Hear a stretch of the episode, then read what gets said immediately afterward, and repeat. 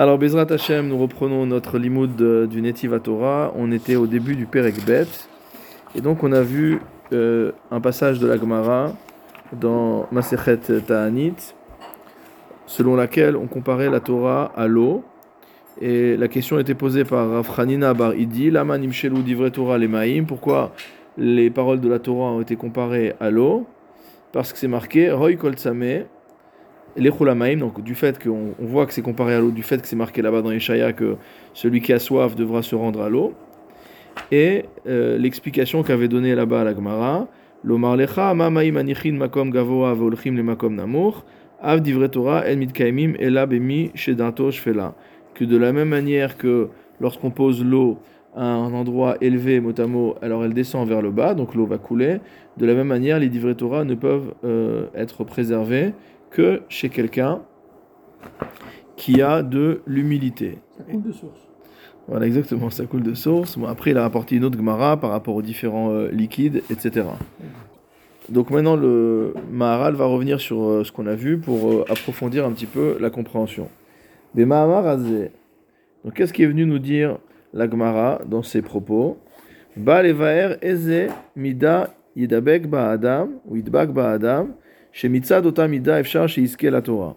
Il est venu nous apprendre quelle est la mida à laquelle il faut s'attacher pour pouvoir mériter la Torah. Vezulat amida beshum ofen sheagi la Torah. Et sans cette mida-là, on ne pourra jamais arriver à la Torah.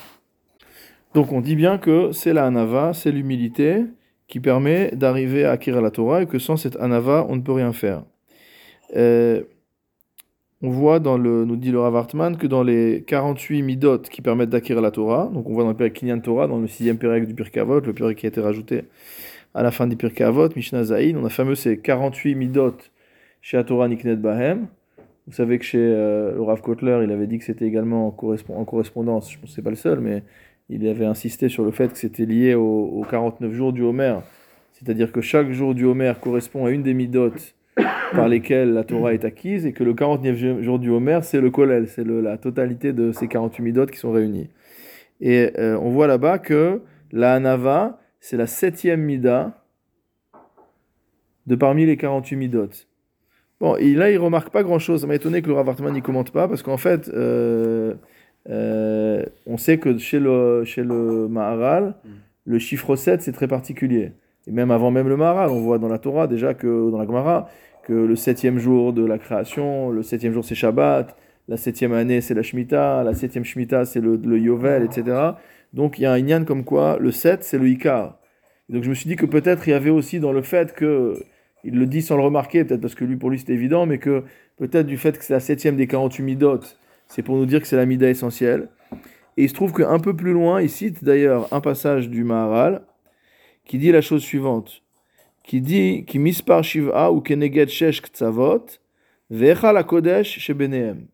Il dit que le chiffre 7 correspond aux six extrémités, mot à mot.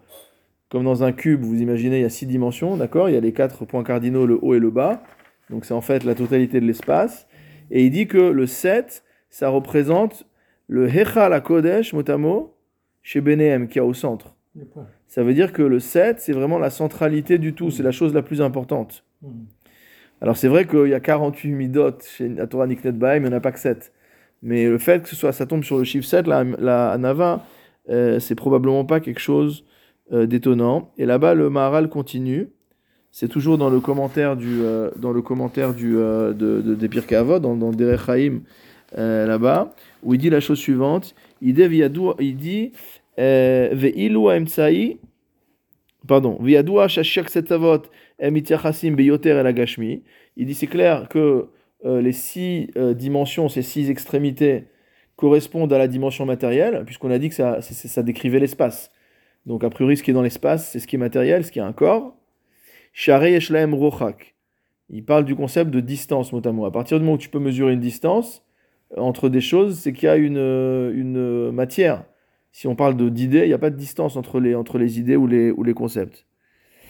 Euh, par contre, ce qui est au centre, alors là, c'est pas le centre d'un, c'est pas le centre d'une d'une sphère, c'est le centre d'un cube, mais quand même, c'est pas grave. Ce qui est au centre, mot à mot, n'a pas de distance, puisqu'en fait, tout est équidistant par rapport au centre. Et euh, le centre, il est, il est lui-même, euh, je dirais, euh, centré sur lui-même. Il n'a pas besoin d'un autre point. D'accord? C'est le. c'est le-. Hein. Voilà. Il n'y a pas de distance concernant ce qui est au milieu. Ou le bilti gashmi. Et il dit du fait que la, le- le- le- la propriété de distance ne s'applique pas au centre, ça veut dire que le centre indique la dimension spirituelle, la, di- la- la dimension incorporelle. Donc juste, je, je, je- je Ouais. reprends, je synthétise. Ouais, Donc il a dit que dans la Mishnah de Havot, il y a 48, on voit qu'il y a 48 midot chez Torah Niknet Bahem, et que la septième de ces midot, c'est la mida de Hanava. Et donc j'ai juste fait allusion au fait que chez le Maharal, le 7 a une euh, euh, dimension particulière, et ici il explique, donc dans le commentaire sur Havot, que le 7 correspond au centre du cube quelque part, c'est-à-dire au centre de l'espace.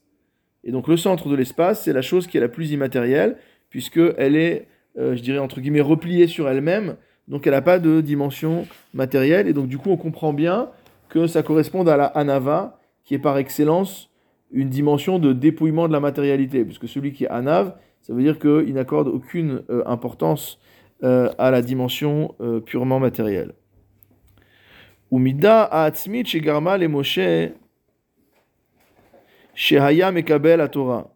Et il dit la mitzvah essentielle qui a causé le fait que Moshe a reçu la Torah, anava ashraita imo yoter mikol adam, c'est la anava qu'il habitait plus que tout homme, asher alpene adama, comme c'est marqué dans Sefer Bamidbar, Perek Yudbet, Pasuk Gimel.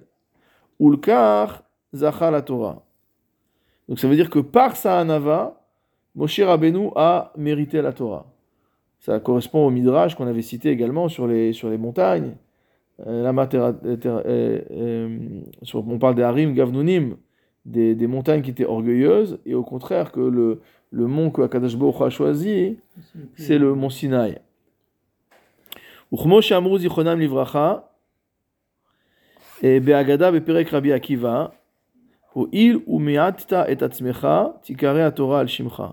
Dans le Perek Rabbi Akiva, donc de Shabbat, c'est écrit pourquoi tu as reçu la Torah, parce que miatzta et atzmecha, tu as diminué ta propre personne.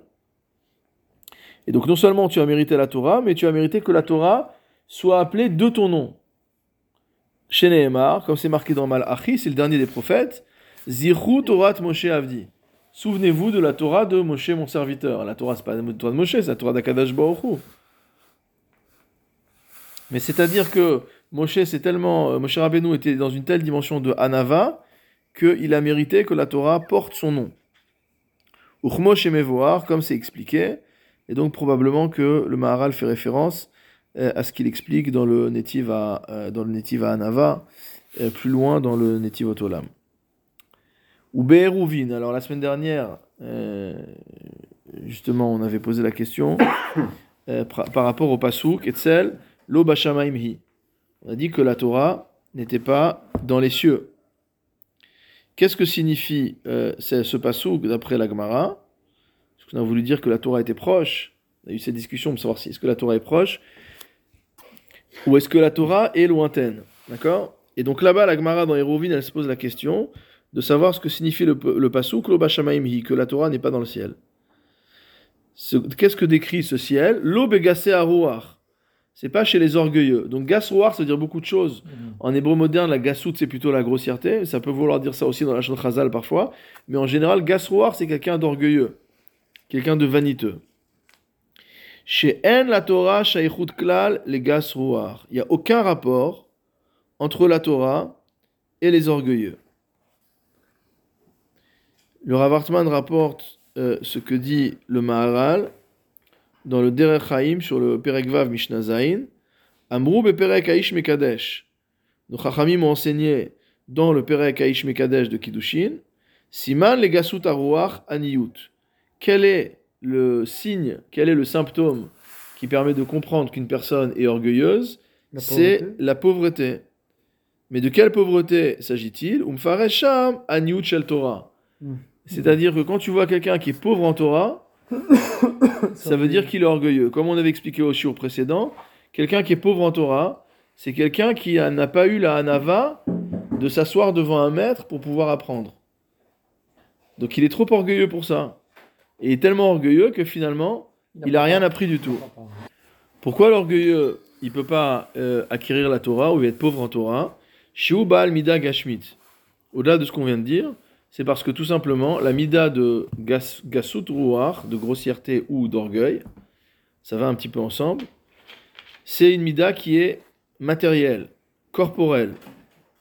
Et donc forcément qui par nature est diamétralement opposée à la Torah, qui elle est le Nifdal, et ce qui est séparé, ce qui est purement spirituel. Donc une personne qui est dans une dimension purement matérielle ou très matérielle, il ne peut pas euh, avoir d'atome crochu avec euh, une Torah qui est spirituelle. Il y a pas de, ça, ils se rencontrent pas les deux. Ur aya la zeke, la preuve de ce que je dis, nous dit le Maharal, qu'il a shon gasut more al avut. Gas, ça veut dire épée. Jusqu'aujourd'hui, gas, ça veut dire épée. Donc en hébreu moderne, c'est pareil. Ve gasut, ve avut, hu la geshem. Il dit or l'épaisseur, c'est un attribut qui n'existe que dans la matière. Tu peux pas dire qu'une idée elle est épaisse, qu'un concept est épais. Non, et un concept il est ni épais ni fin. Il peut être intelligent ou bête ou adapté ou inadapté ou je sais pas quoi. Mais en tout cas, il n'a pas de propriété d'épaisseur ou de finesse. Finesse d'esprit. C'est vrai qu'on parle de finesse d'esprit, c'est vrai. C'est trop lourd. Rondeur, Euh, voilà. pas l'épaisseur. Mais on parle pas d'épaisseur au sens propre fin, du terme. Ouais, ouais, non, c'était, c'était bien, c'était bien placé. Euh, et il continue en disant Ve'od ha-geshem yeshlo rechakim mugbalim. D'ailleurs, je ne peux pas résister puisqu'il parle du geshem. Euh, on dit Mashiv haruach ou morid ha-geshem. Mhm. Donc ce soir, on va dire même Barech Alenu. Euh, donc euh, oui, encore, oui. encore plus, ou Ou chez- Veten Talumata. Chez les gens civilisés. Euh, et donc en fait, euh, et donc en fait, euh, euh, chez les Chassidim, puisque en fait, euh, Mashiva Roi Chomorida Geshem, c'est à partir de à partir de Shmini Atzeret qu'on commence à dire Mashiva Roi Chomorida Geshem, qu'on a Mhm. fait le Tikkun Natal. Et chez les Chassidim, on explique que Mashiv Arua Chomorida Geshem, vous avez compris que le terme de Geshem signifie à la fois la pluie, mais signifie aussi le corps. Ici, on parle de la matière. Mm. Donc, c'est quoi Mashiva Ruach Omorida Geshem Mashiva Ruach, ça veut dire qui fait souffler l'esprit, d'accord? Donc, c'est la Ruchniout. Ou Morida Geshem, et qui baisse, fait baisser la matière. Ça veut dire qu'en fait, quand on dit au Bachur Yeshiva que le Zman Chorev, c'est un moment où euh, c'est le moment le plus mesougal de l'année pour étudier, pour se remplir de Torah, etc.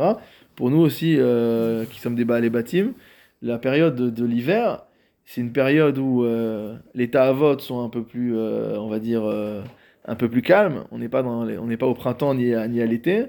Et donc, c'est un moment où Akadosh Baruch Hu nous aide d'être morid à Geshem, de faire baisser le corps, c'est-à-dire de réduire, notre dimension euh, matérielle. Et il est euh, Mashiv Aruach, il fait souffler. C'est l'esprit d'Hachem qui, euh, qui souffle, qui nous traverse. Euh, voilà. Donc, juste pour revenir à ce qu'on disait, donc il dit que le Geshem, donc cette fois-ci le corps, la matière, Yeshlo Rechakim Mugbalim. Euh, pour traduire en français, ça veut dire que la matière a des dimensions qui sont données, qui sont euh, définies. Euh, quand tu prends une pierre, elle a une dimension particulière. Prends un morceau de bois, il a une dimension particulière. Donc euh, aucune matière ne peut être considérée comme étant infinie. Même si on mesure euh, pour les fans des particules, euh, on peut mesurer des particules, hein, après les avoir bombardées au CERN. Vezeu midat gas ruach. Et il dit c'est ça la mida de la personne qui est épaisse de motamo d'esprit, donc qui est orgueilleuse. Shiu magbil atzmo begadlut. Regardez comme c'est beau, l'expression extraordinaire. Magbil atzmo, magbil du lachon gvul, ça veut dire il se limite. D'accord Begadlout, par la grandeur. Alors en vérité, ce qu'il veut dire ici, c'est que il va avoir une dimension limitée, mais je pense qu'il y a un jeu de mots. C'est-à-dire qu'en voulant se croire grand, en se considérant comme quelqu'un de grand, limiter. en fait, il se limite. Pourquoi Parce qu'il s'assimile à une dimension matérielle, et si tu es un mec matériel, tu as un début, tu as une fin. Si tu es quelqu'un de spirituel, il n'y a pas de limite. L'Omar, en disant, qui kar vekar quand il dit voilà à quel point je suis grand, en vérité, lui, il croit qu'il est en train de se grandir, mais au contraire, il est en train de se limiter. Tandis que celui qui est dans une dimension de Hanava, celui qui va euh, euh, avoir une véritable humilité, avoir conscience de sa petitesse, etc., c'est ça qui va lui permettre d'accéder à une dimension au contraire infinie, à la dimension spirituelle qui est absolument infinie.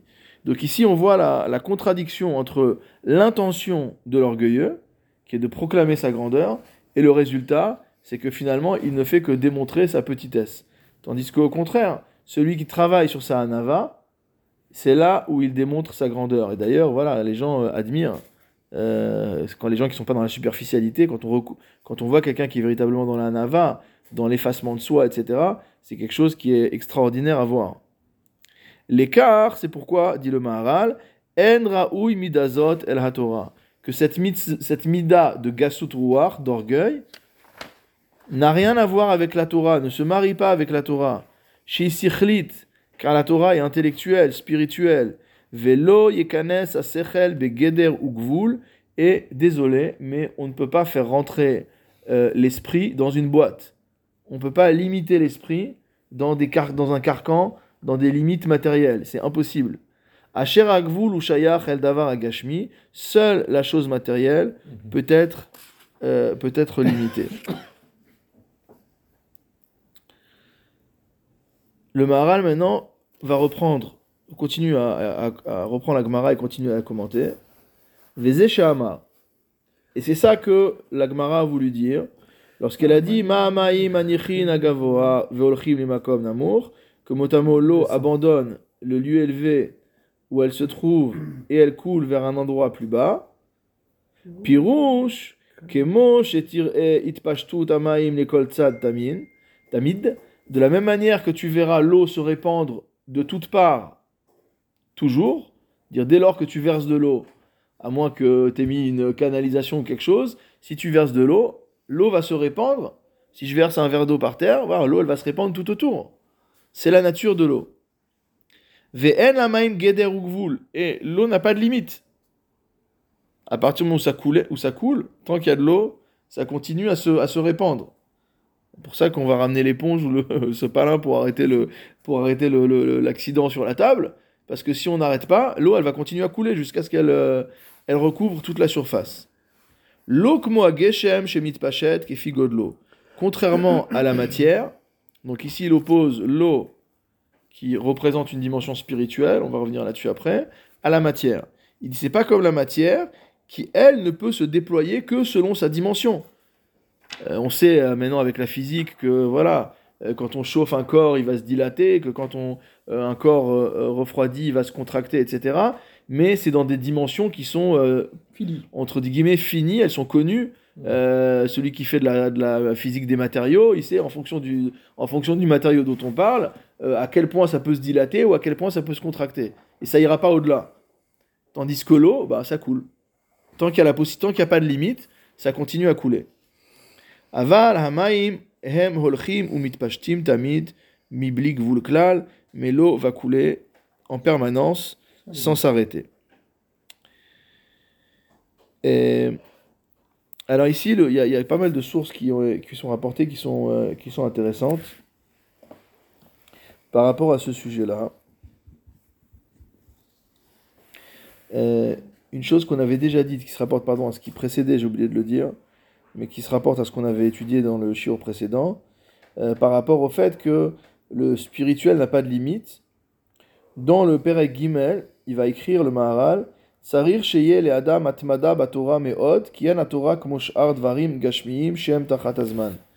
Il dit que la Torah n'étant pas comme les autres choses qui sont soumises au temps, c'est pour ça qu'il y a cette nécessité de hatmada.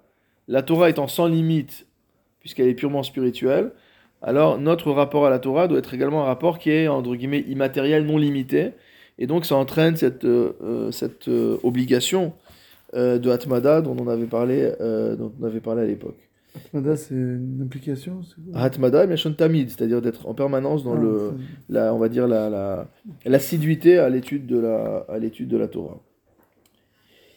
Alors en fait, ici, il y a toute une, euh, je vais pas tout lire parce que c'est très très long, mais on va résumer.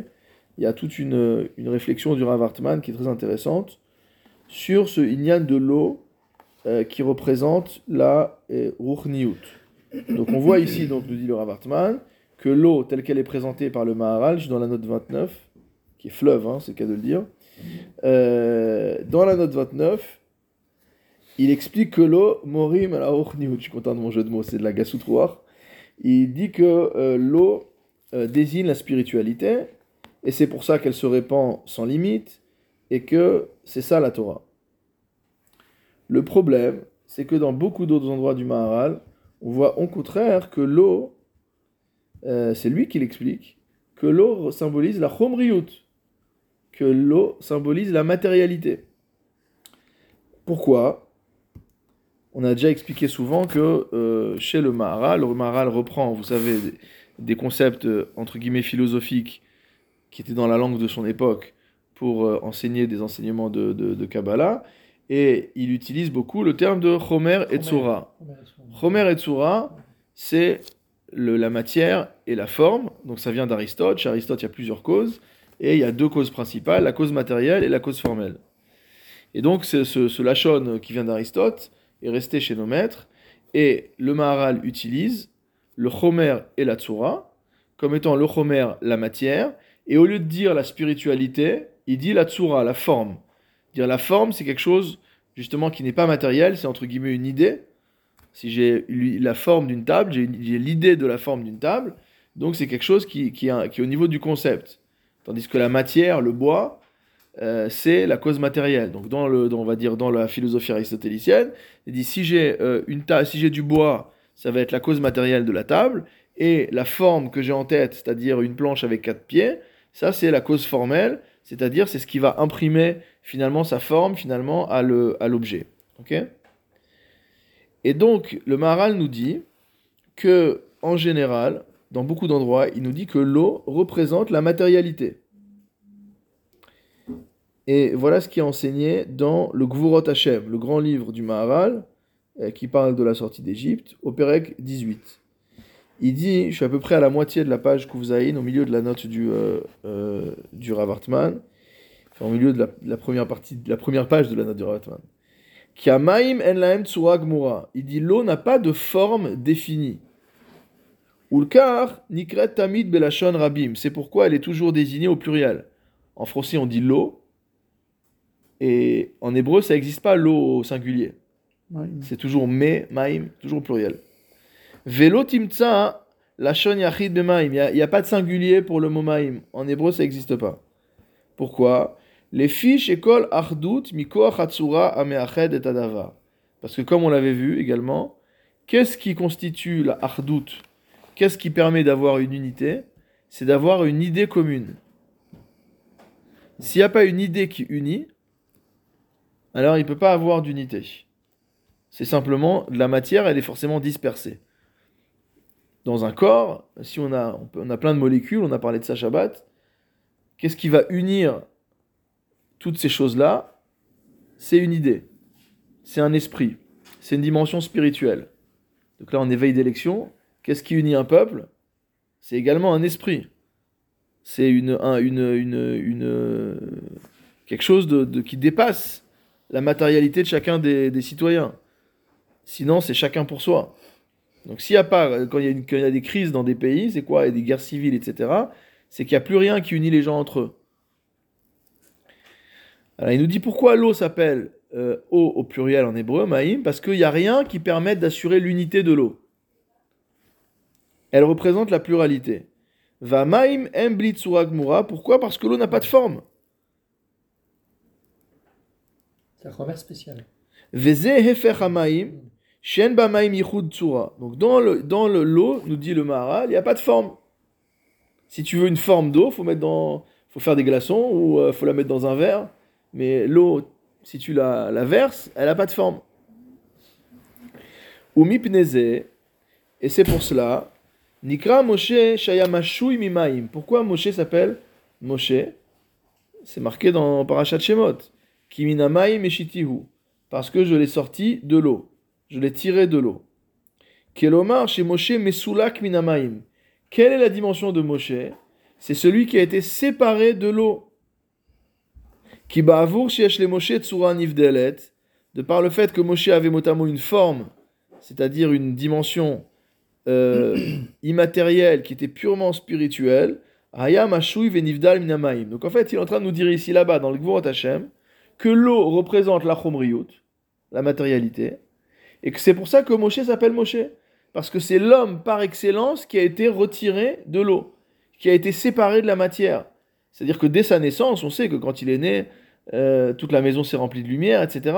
Ça veut dire qu'il était, déjà prédestiné à cette proximité avec Akadosh Baruch de par une, une dimension spirituelle particulière.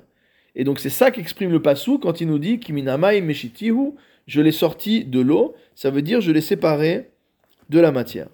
Et donc à partir de là, le Rav Hartman dit il y a un problème, il faut que le Maharal choisisse ce qu'il veut nous dire. Ne peut pas nous dire une fois une chose, une fois son contraire. Soit, comme on vient de le voir, l'eau représente la spiritualité, représente la Torah, etc. Et c'est très bien. Et d'ailleurs, ça va bien avec la Gemara, et ça vient bien avec le Navi, déjà, Yeshaya, où on a dit, oh, Kol Velamaim, etc. Tout ça, Enmaim et la Torah, on voit dans la Gemara, toutes ces choses-là sont connues. Et d'un autre côté, le Maharal s'amuse à nous expliquer que l'eau désigne la matérialité. Donc, comment on résout cette euh, contradiction?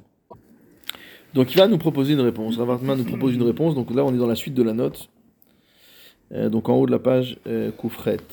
Venir Elomar. C'est marqué en gras, on peut pas rater. Voilà ce qu'il dit. Que bien que la forme de la Torah soit à l'opposé de la matérialité de l'eau. rechakim à partir du moment où l'eau est une matière, mot qui n'a pas de distance, qui n'a pas cette dimension spatiale définie, parce qu'elle euh, peut s'étaler, se, se, disperser euh, quasiment à l'infini. L'écart, miprinazo, nitan lashvotam la Torah. De ce point de vue-là, on peut euh, la comparer à la Torah. Shaf Torah, il est l'orechakim car la Torah également n'a pas de dimension donnée puisqu'elle est infinie, elle est uniquement circlite. Donc il donne une première réponse qui n'est pas tout à fait satisfaisante en disant c'est vrai que l'eau c'est de la matérialité, mais l'eau étant la matérialité qui est la moins limitée, euh, on va dire, dans ses dimensions, puisqu'elle peut théoriquement s'étendre à l'infini, alors on va comparer la Torah à l'eau. Maintenant, on va aller plus loin. Il y a pas de Tsura. Voilà, maintenant on va aller plus loin. Euh, je descends un petit peu. Il rapporte un Chidouché Agadot sur Choulin. Voilà ce qu'il dit là-bas le Maharal. Da ki achomer. Sache que la matière première, la matière primitive, on dirait en bon français, mipne c'est l'eau, s'appelle maim, nikramaim. Mipne kol tsura. Parce que la matière primitive, n'a aucune forme, n'avait aucune forme. Et la chose qui est dénuée de forme s'appelle eau. Donc il en ressort que bien que l'eau soit matérielle, mais étant donné que l'eau est la matière primitive, ce qui d'ailleurs, ce que je comprends, est euh, l'une des conclusions auxquelles les scientifiques sont arrivés du point de vue biologique, c'est-à-dire qu'à partir du moment où il y a de l'eau, il y a de la vie, d'accord? Donc c'est vraiment une matière primitive par rapport à la, à, la création de, du monde, à la création de la vie. Mais que cette matière à nouveau n'a pas de dimension qui soit déterminée, définie.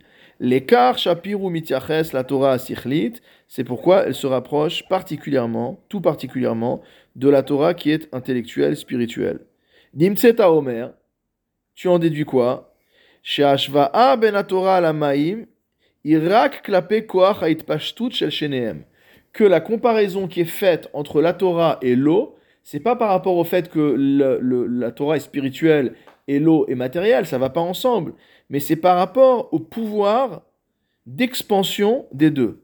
Dire l'eau peut s'étendre quasiment à l'infini, et la Torah, de par le fait qu'elle est spirituelle, euh, également s'étend euh, sans fin. D'accord? C'est euh, une, dimension qui est en expansion permanente.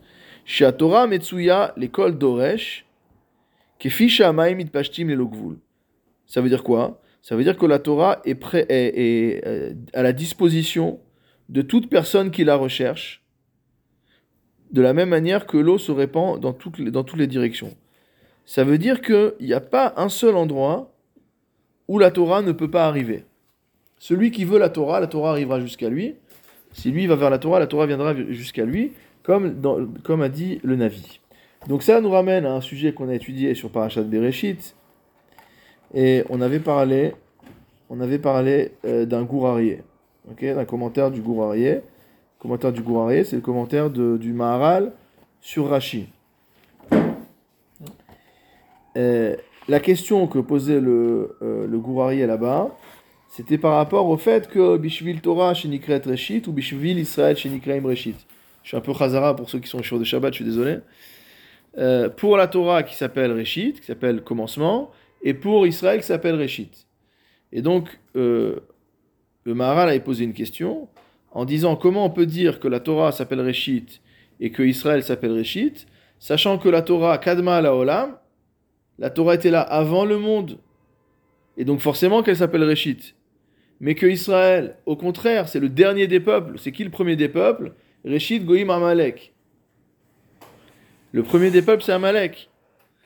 Et au contraire, le peuple d'Israël, c'est le dernier des peuples, de la même manière que Adam Arishon est la dernière des créatures.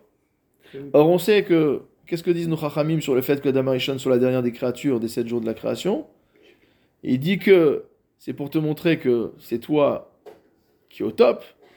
Pourquoi? Parce qu'on a tout créé pour que quand, tu, quand, tu- quand on va te créer à toi, tout est prêt. Hein, Comme tu arrives dans un endroit, tout le décor est déjà placé, la table est mise, le- le- la sono est installée. Enfin, je sais pas, chacun dans son domaine, il va se, euh, s'imaginer des choses, d'accord? Donc ça, c'est le côté positif. On va revenir à ce qu'on avait dit la semaine dernière sur Abibounem depuis Chisré. Mais la Gemara, elle dit aussi, c'est pour t'expliquer que même la mouche a été créée avant toi. Donc euh, il y a ces deux dimensions là. Il y y a à nouveau dans ce sujet-là une dimension de grandeur de l'homme et une dimension de petitesse de l'homme. Et pour revenir à notre sujet, donc le Maharal nous dit comment tu peux dire à la fois que Réchit c'est la Torah et que Réchit c'est Israël, du fait, alors que en fait l'un arrive au début et l'autre arrive complètement à la fin. On avait expliqué que sauf Davar, et Machashava Techila, que la finalité en fait se trouve dans la pensée à l'i- à- à- à l'initiale. Et donc, si vraiment Israël est la finalité de la création, alors forcément, Israël s'appelle aussi Réchit, au sens où toute la création n'a été faite que dans cette attention-là, et donc Israël était présent à la base. Et donc, le Gourarié a, dit un certain nombre de choses, sur lesquelles je ne vais pas revenir parce sinon va être trop long, mais euh, le Rav Moshe Shapira euh, a rapporté par rapport à ça les paroles du Ramban sur les premiers psukim de Bereshit. Je vais lire, mais on prendre le temps, parce que quand on a fait Shabbat, on a fait un peu rapidement. Voilà ce que dit le Ramban. Le Ramban dit la chose suivante. Veata Shemar Pirush Amikra al Nachon ou Barur. Il dit écoute maintenant l'explication du texte de la Torah, de ces premiers psukim de Bereshit, de manière juste et claire. Alors que pour nous, vraiment, les premiers passages de Bereshit, c'est c'est Tohu Vavohu. On a du mal à comprendre. Aval Hotsi min ha'efes agamur amuchlat yesodak meod.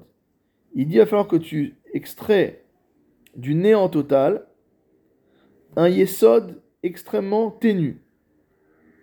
Enbu mamash, qui n'a pas de concrétude. Aval ou koach mamtsi, mais qui est une, une force, une potentialité de création. Mukhan le kabel atsura, qui soit disposé à recevoir une forme, on a expliqué ce que ça voulait dire, velatset minakoar el apoal, et passer du potentiel à l'acte, d'accord, au réalisé. Donc de la manière que Homer et Tsura représentent la matière et l'esprit, de la même manière, la matière correspond au potentiel, c'est-à-dire si j'ai un morceau de bois dans la main, j'ai un potentiel d'objet, et une fois que j'aurai imprimé à cette forme en bois, enfin ce morceau de bois brut, une forme, j'aurai taillé dedans, je sais pas, une flèche par exemple, un arc, n'importe quoi, j'ai donné, j'ai révélé le potentiel qu'il y avait dans ce morceau de bois. D'accord? Kimimenu, je continue, Veu achomer arishon, et c'est la matière première, la matière primitive, Nikra la Yevanim Hayuli, qui s'appelle chez les Grecs la matière, la Yule, donc la matière ilique, H-Y-L-I-Q-U-E. Qu'est-ce que dit le, je finis le Maharal, le Ramban, pardon? Ve'achar ayuli lo baradava. Après cette matière illique, Akadosh Baruch n'a plus rien créé. Et là, on comprend beaucoup mieux ce que veut dire le. je, rappelle ce qu'a dit Rashi sur le début de Bereshit. Rashi a dit que le monde a été créé en un instant, l'ensemble du monde, et que tout le début de Sefer Bereshit ne vient absolument pas nous raconter quel est l'ordre de la création. Parce qu'en fait, Dieu n'a même pas besoin de rien qui pense. Le monde, le monde existe. Alors pourquoi nous dire le premier jour, le deuxième jour, le troisième jour, etc. Et parce qu'en fait, la seule chose qui a été créée, d'après le Maharal, c'est cette matière illique. D'après le Ramban, pardon. Aval, Yatsar, Veasa. Une fois qu'il a créé cette matière première, il n'a plus fait que façonner et fabriquer à partir de ce matériau. Kimimenu imtsi akol, c'est de là qu'il a tout fait sortir. Veil bishatsurot, qu'il a mot fait revêtir des formes à la matière. Vetiken otan, et qu'il a euh, tout mis en place. Veda, et sache, qui a shamaim vechol asher baem, que les cieux et tout ce qu'ils contiennent, chomer echad, c'est une seule matière. Ve'aretz vekol asher ba, chomer echad, une seule matière.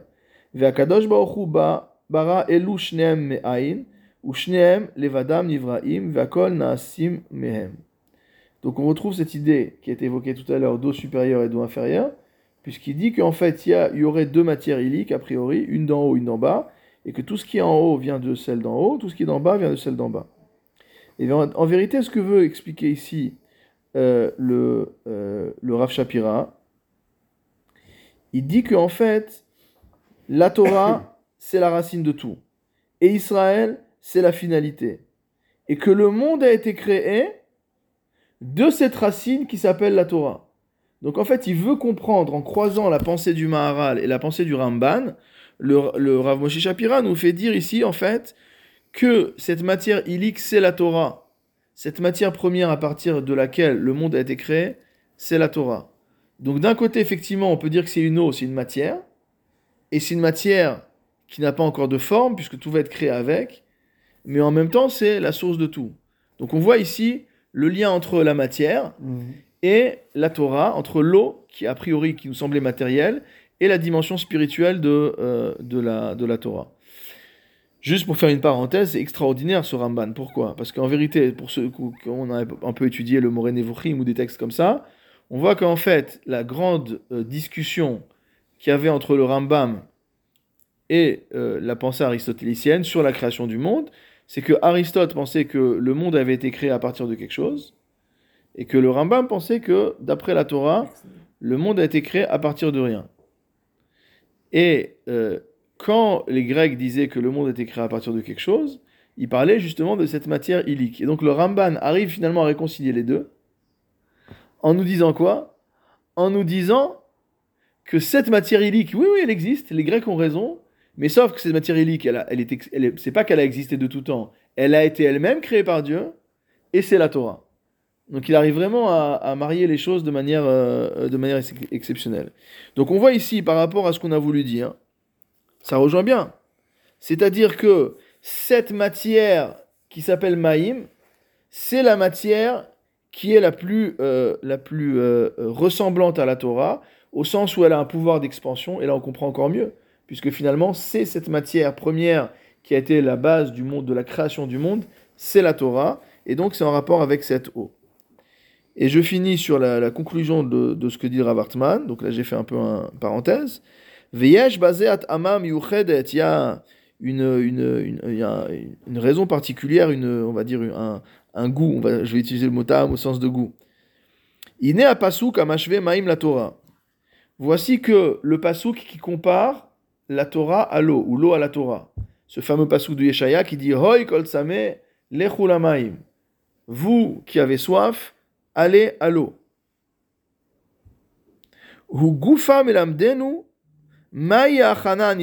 La Torah.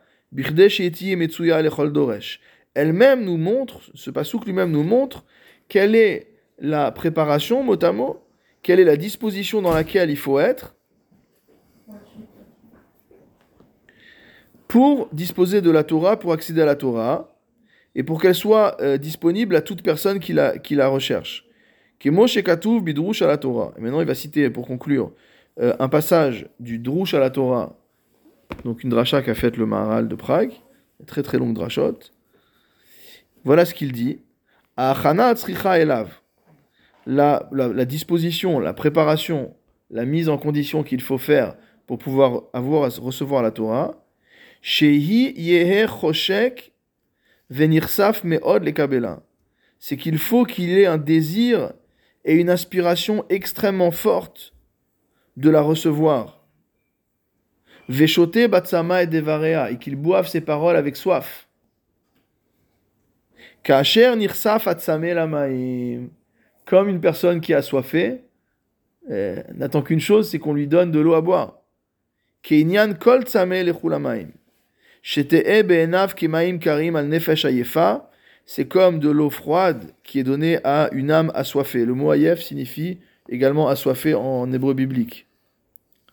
Ayef belimaim, dans le passage c'est marqué comme ça. Ayef belimaim. On voit que le mot de ayef, ça veut dire desséché ou assoiffé. Pas fatigué comme on dit aujourd'hui dans l'hébreu moderne. Azi hefker etzlo, uruya elav shikabelena. À partir de ce moment-là, elle est motamo hefker etzlo, dire qu'elle lui est abandonnée. La Torah lui est abandonnée. Comme quand tu donnes de l'eau à boire à quelqu'un qui a soifé, il n'y a plus de contrôle. Tu lui as donné à boire, il prend la bouteille, il va boire, il va boire, il va boire, il va boire. Il c'est la même chose pour quelqu'un qui désire recevoir la Torah. Il a une telle soif de limoud, il a une telle soif d'apprendre, il a une telle soif de, de, de, grandir dans la Torah que tu peux lui en donner autant que tu veux, il va, il va absorber. Et donc on voit ici que la comparaison entre l'eau et la Torah, elle correspond bien à, cette, à ce pouvoir de Itpashtut, à ce pouvoir d'expansion, de, de, d'étendue sans, euh, sans, limite, qui est aussi bien euh, celle de l'eau euh, que celle de, de la Torah. Donc voilà, c'était pour la contradiction qu'il y avait entre le, les deux compréhensions de la symbolique de l'eau chez le Maharal. On reprend les paroles du Maharal. Ulfichar, nos derniers mots de la page Kuvzaïn, c'est pourquoi? makom gavoa. L'eau abandonne les lieux qui sont élevés. Veolchim le makom namur. Et vont se jeter dans des endroits qui sont inférieurs, qui sont bas. Chez makom gavoa yesh. Parce que l'endroit qui est élevé, il a une limite.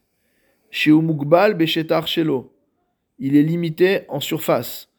Dire quand vous avez une, une montagne, la surface du sommet, elle est limitée. Elle peut pas être, euh, elle peut pas être infinie.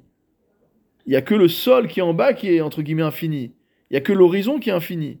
Mais le haut de la montagne, le haut de, la colline, etc., est limité. Veolchim le makom namour. Et donc l'eau va quitter euh, le sommet pour aller vers le plus bas, pour aller vers la vallée. Chez Yugbal donc dans un, une dimension qui est justement euh, illimitée. Et c'est pour ça que l'eau ne reste pas à un endroit, elle continue à s'écouler. Vekar Torah chez Il en est de même pour la Torah qui est spirituelle. Ve'en gevulla, elle n'a pas de limite. Manechet makom agavoa, c'est pourquoi la Torah quitte les endroits qui sont élevés. Hainu gas ruach shemakbil atzmo kolkar ou gadol, shekolkar ou gadol. C'est-à-dire que la Torah fuit les gens qui sont tellement orgueilleux de par le fait qu'ils pensent qu'ils sont grands, qu'ils se limitent. Ils se limitent par leur orgueil. Et donc la Torah fuit ces personnes-là. Et la Torah naturellement va se rendre chez les gens qui sont humbles. Ce sont les gens humbles qui sont dotés de modestie. Chez En car eux, en étant modestes, ne se limitent pas. Puisqu'ils n'accordent pas de dimension au sens propre du terme. Ils n'accordent pas de dimension à leur personne. Donc si je n'accorde pas de dimension à ma personne, ça veut dire que c'est illimité. Quand on dit que quelque chose n'a pas de prix, ça veut dire qu'en fait c'est, impossible de l'acheter.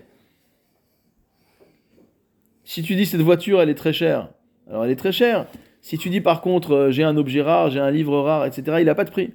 Dire personne ne peut l'acheter. Donc on est dans une, dans une dimension immatérielle. Quand on dit par exemple un objet, il a une valeur sentimentale, ça veut dire quoi? Ça veut dire que si tu considérais l'objet comme un objet matériel, alors effectivement, euh, j'en sais rien, c'est une, une, boîte en, une boîte en bois euh, qui date de, voilà, que tu as reçue quand tu étais enfant. Ça vaut même pas un centime, elle vaut rien cette, cette boîte. Mais toi, de par, par rapport à la dimension spirituelle qu'il y a dans l'objet, alors c'est inestimable. Parce que si tu voulais, entre guillemets, acheter la même chose, tu pourrais pas l'acheter. Pourquoi tu peux pas l'acheter? Si, tu peux aller voir un ébéniste qui te fasse la même. Mais parce que celle-là, peut-être que tu l'as reçue d'un grand-parent, d'un proche, d'un ami d'enfance, je sais pas. Mais tu peux pas recréer quelque chose d'immatériel. Donc quand on dit quelque chose qui n'a pas de prix, ça veut dire ça. Ça veut dire que c'est quelque chose qui est dans une dimension purement spirituelle et pas dans une dimension mercantile, pas dans une dimension économique. Et donc ici c'est la même chose. Celui qui considère qu'il est grand, qu'il est beau, qu'il est fort, etc., en fait il est en train de se limiter parce qu'il y a une limite à la force, il y a une limite à la beauté, il y a une limite à la grandeur, euh, il y a une limite à la richesse, d'accord Même si on peut toujours ajouter des zéros, mais il y a une limite. Et donc cette limite-là, en fait, fait que on est dans la petitesse même si le mec il a 10 milliards, 20 milliards, 50 milliards, on est dans la petitesse du compte en banque. Ça reste de la matérialité. Tandis que celui qui dit finalement je suis Chafel, je suis un alors finalement il se dépouille de la dimension matérielle et il a un accès immédiat, il a un accès, euh, euh, on va dire, naturel à la dimension spirituelle qui, elle, n'a aucune limite. Aucune limite. Hem anava, ce sont les humbles dotés de modestie, chez En Magbili Matzmam, qui ne se limitent pas, Et qui ne se considèrent pour rien. D'ailleurs, regardez dans les termes, dans, la Chokhmah du, du Lashon Kodesh, ils ne se considèrent pas, ça se dit comment? Lo Marshivi Metatzmam. Du Lashon Cheshbon, ça veut dire qu'il n'y a pas de compte, on ne peut pas compter. Quand on, parle de Chashivut, alors forcément, il y a un compte dedans. Parce que si je te dis que toi t'es chachouv, je vais peut-être dire attends, toi t'es chachouv, mais il y a un qui est plus chachouv que toi. D'accord? Il y a le grand rabbin, il y a le très très grand rabbin. Et il va voir le, le, le, colonel et il y a le général. Et au-dessus du général, il y a le, il y a le, le, euh, le, chef d'état-major. Au-dessus des chefs d'état-major, il va voir le chef de l'État, etc. etc. C'est-à-dire on peut, on peut toujours euh, rajouter des, des, degrés. On est dans une notion de, de calcul. Et donc là, on voit que ces gens qui sont dans l'humilité, en marshivi matzmam liklum. Motamo, ils ne se considèrent comme rien, mais ça veut dire qu'en en fait, ils, ne se comptent pas. Ils ne considèrent pas. On dit également en hébreu moderne, quand tu calcules pas, en France, on dit je te calcule pas. En hébreu, c'est pareil. L'osofer auto, d'accord? L'osofer auto, c'est-à-dire il ne fait pas attention à lui. Parce qu'en fait, on parle d'une attention qui est une attention calculée. Une attention de chashivut, comme on a dit. C'est du social. Ça veut dire que c'est de la dimension, c'est du limité. Mais en vérité, celui qui est un ave, il n'a pas besoin qu'on soit sofer auto, puisqu'on ne peut pas le compter. Il n'y a pas à compter. enam davar mugbal. Donc sont, euh, les, ceux qui sont humbles se retrouvent dans une situation de chose, entre guillemets, d'être qui n'a pas de limite. Ou mipnekar Torah C'est pour ça que la Torah se trouve spécifiquement chez ces gens-là. Jamais on voit des grands Talmidei Chachamim qui sont orgueilleux. Des grands Talmidei Chachamim, ils sont toujours. Alors, parfois, ils sont kanaïm, c'est-à-dire que mm. parfois, ils vont, se, ils vont se battre pour, ce que, pour, leur, pour leur conclusion, entre guillemets. Ils vont se battre pour démontrer qu que. Mais ils savent reconnaître quand ils ont tort. Un vrai Talmid Chacham, c'est quelqu'un qui est capable de dire Ok, j'ai pensé comme ça, tu m'as apporté une preuve, même le Rambam, il écrit dans ses Higuerot, on lui a dit Écoute, t'as écrit ça dans Mishneh Torah, ça n'a pas l'air de coller. Le Rambam écrit, Beferouche, écrit dans une des lettres qu'il a écrit euh, au Charmelunal, je crois, ou Charmelunal, où il leur écrit Effectivement, je me suis trompé, il a corrigé Mishneh Torah. Mishneh Torah, il y a des corrections, il, a, il y a eu plusieurs versions. D'accord? Et donc, en partie, il y a des choses que lui-même il a améliorées, mais il y a aussi, il a reçu des critiques. Tout Rambam qu'il était, il a reçu des critiques, il a dit C'est vrai, j'ai tort, je corrige. Donc ça veut dire que le vrai Chacham, étant donné que lui-même, il est chafel par rapport à la Torah, son but c'est euh, d'atteindre le Emet. Quand on dit la Amita shel Torah, le but du Talmid Chacham, normalement, le vrai Talmid Chacham, c'est pas d'avoir raison, c'est pas d'écraser l'autre avec ses connaissances, c'est d'arriver à la Amita shel Torah. C'est d'atteindre le Emet de la Torah. Et comment on peut atteindre le Emet de la Torah? Justement en se mettant soi-même en retrait, pour que la Torah puisse, euh, entre guillemets, se, euh, se, dé- répandre. se- se déployer, euh, se répandre.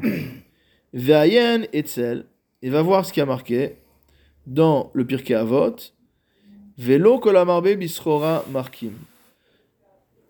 Ça veut dire que quiconque euh, multiplie le commerce ne sera pas forcément, ne va pas forcément devenir sage.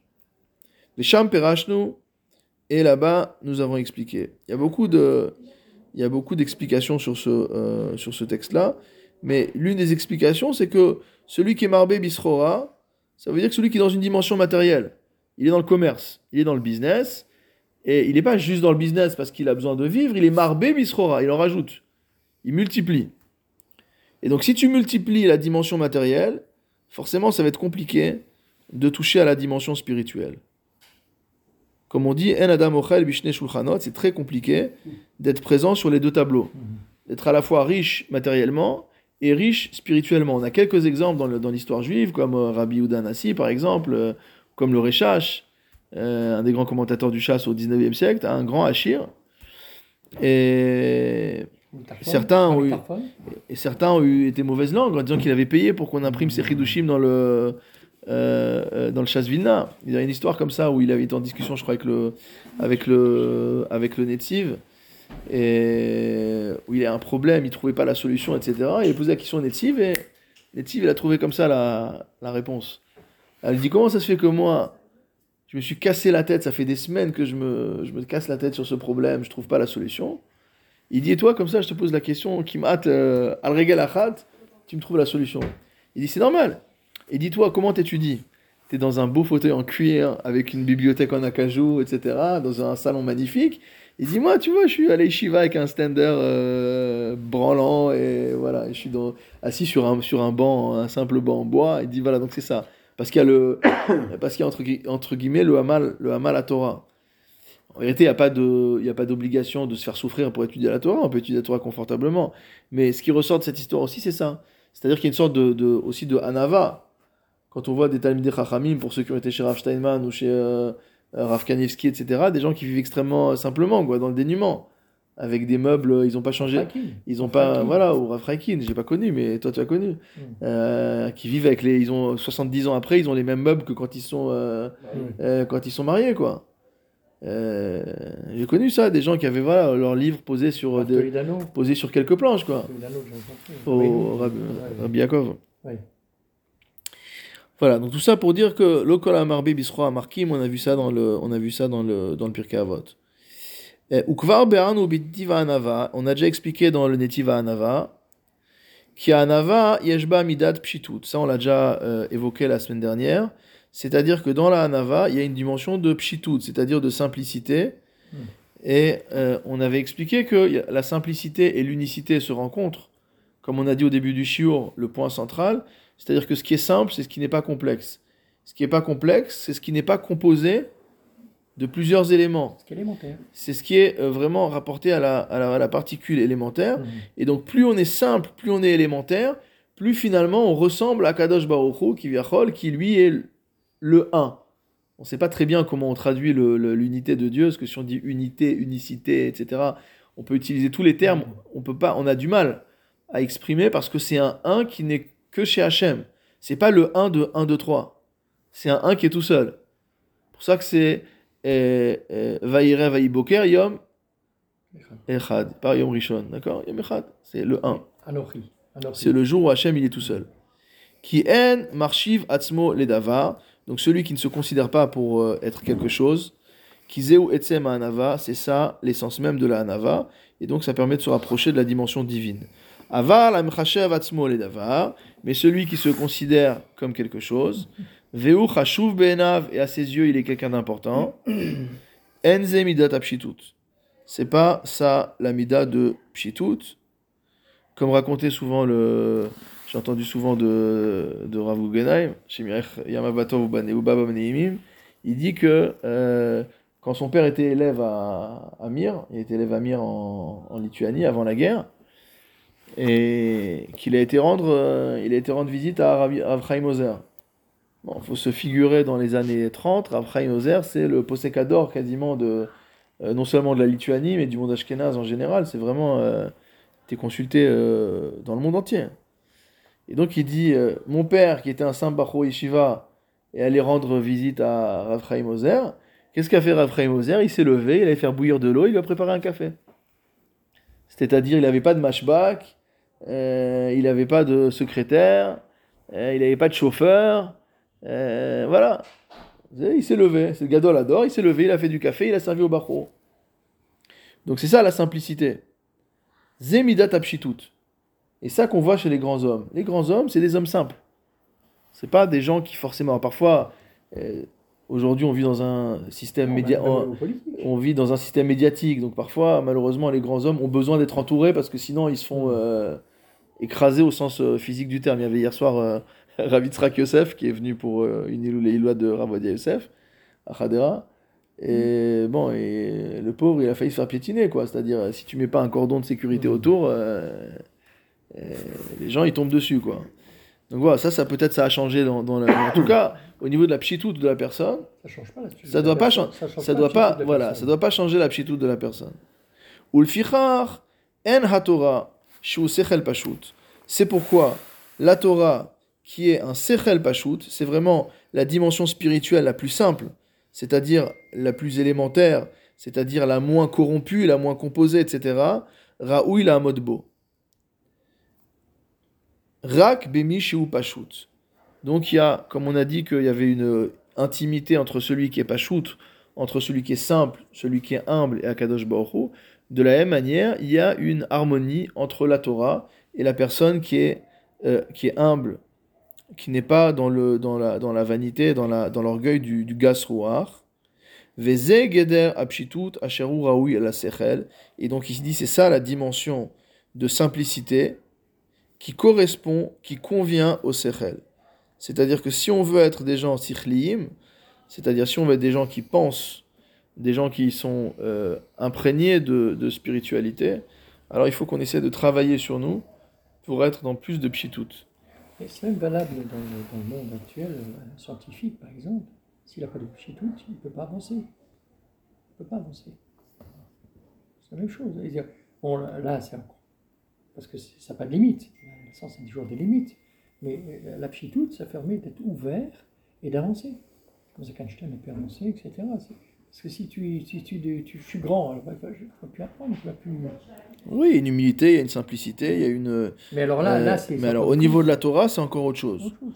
C'est encore autre chose par rapport à, à, à- à la science. Parce que justement, on a développé cette idée, euh, là on est, on est déjà au bout du chiot, mais on avait développé déjà cette idée-là, euh, que le Mara lui-même a, a travaillé dans le, dans le Ner, euh, dans le Ner Mitzvah, c'est l'opposition, et ça a été repris beaucoup dans la Chassidoute, euh, l'opposition entre la science des Grecs Ah, pas la et la science de la Torah. Et quelle est la différence En quelques mots, parce que c'est pas, c'était pas le sujet, mais c'est intéressant par rapport effectivement au niveau de la pchitoute, c'est que la science grecque, c'est-à-dire la science occidentale, c'est une science qui est analytique avant tout. C'est-à-dire c'est une science qui divise, c'est une science qui analyse, euh, qui va couper en morceaux, etc. Alors il y a aussi une, un inyan de science plus synthétique euh, chez les Grecs, mais du coup qui est plus rattaché à une dimension païenne. Euh, bon, je ne peux pas faire de, plus, longue parenthèse là-dessus. Mais en fait, la différence entre la science de la Torah et la science de la science profane, entre guillemets, c'est que la science de la Torah, elle est là pour unifier. C'est-à-dire, c'est ce qui euh, permet de révéler la présence d'Akadosh Baruch et c'est ce qui permet donc de faire comprendre que tout provient d'une création unique qui est la création divine. On parlait de ça à Shabbat également de pourquoi chez les Mekoubalim, souvent il y a une vision qui est un petit peu au-dessus de la mêlée et qui peuvent avoir des opinions même politiques un peu bizarres. On voit qu'ils euh, vont être beaucoup plus euh, euh, ouverts vers l'autre, ils vont être beaucoup plus promoteurs de paix, ils vont être beaucoup plus ouverts vers de- des personnes euh, qui sont pas dans la Matora, etc. Donc on voit beaucoup ça dans la Chassidoute. Pourquoi? Parce que justement, on a une perception du côté, on va dire, pour utiliser un gros mot, du côté holistique des choses, et on voit la totalité du projet divin. On ne voit pas les choses comme étant simplement des compartiments. Tandis que dans la science grecque, on est au contraire dans le fait de descendre. hein, comme on a dit, on va descendre de molécule en molécule, on va descendre de- de d'une particule à une particule plus petite, et on va encore la casser, on va encore la casser, mais on est toujours dans cette dimension-là. Et c'est pour ça d'ailleurs que le fantasme des mathématiciens ou des physiciens, c'est d'arriver à l'équation unique qui explique la totalité de, euh, qui explique la totalité de la création. Et d'ailleurs, parfois dans les mathématiques, on peut, on peut percevoir un peu euh, cette dimension euh, spirituelle. Euh, relativité. c'est-à-dire de, de- de trouver une, une beauté dans une équation, etc. Voilà, il y, a une il y a un niveau de spiritualité, mais malgré tout, on reste beaucoup dans l'analytique. Et donc, pourquoi la Torah est particulière? Parce que la Torah, justement, elle, elle va tout lier. Comme on l'a dit souvent, que quand on, dit, on étudie un mot de Torah, on est tout de suite lié à la totalité de la Torah. Mhm. Et que qu- quand je vais étudier un peu Beiyou d'un sujet dans Orachaim, je vais voir qu'il y a des implications dans Evan Hazer, dans Choshen Mishpat, dans Yoredea, que j'ai même pas imaginé. Je pensais que j'étudiais le Chod Shabbat, mais je vois qu'en fait, j'étudie des choses qui, qui touchent à tous les niveaux de la Torah. Et donc, ça permet donc d'avoir cette euh, perception globale.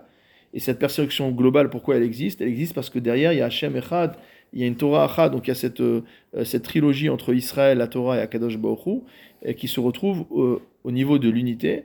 Et donc l'unité, comme on a dit tout à l'heure, elle est exprimée par la Hanava, qui est le point central, celui qui n'a pas de Richouk, et donc qui est absolument spirituel. Baruch Adonai.